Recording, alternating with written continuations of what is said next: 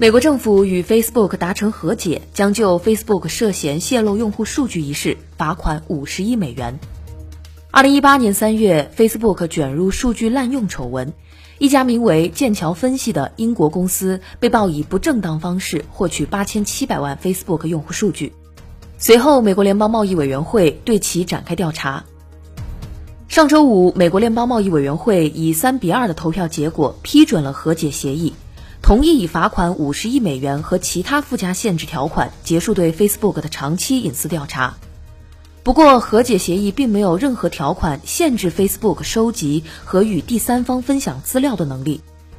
这项协议仍需美国司法部门批准。一旦核准，这将是美国联邦贸易委员会有史以来对科技公司开出的最大一笔罚款，超过对谷歌公司2012年的罚款两千二百五十万美元。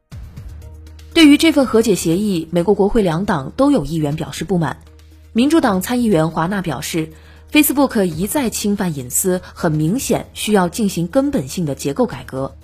共和党议员大卫西西里尼直言，对 Facebook 处罚太轻，不会让他们对保护用户数据的责任更上心。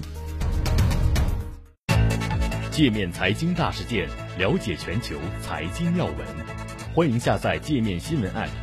在音频频道收听更多精彩内容。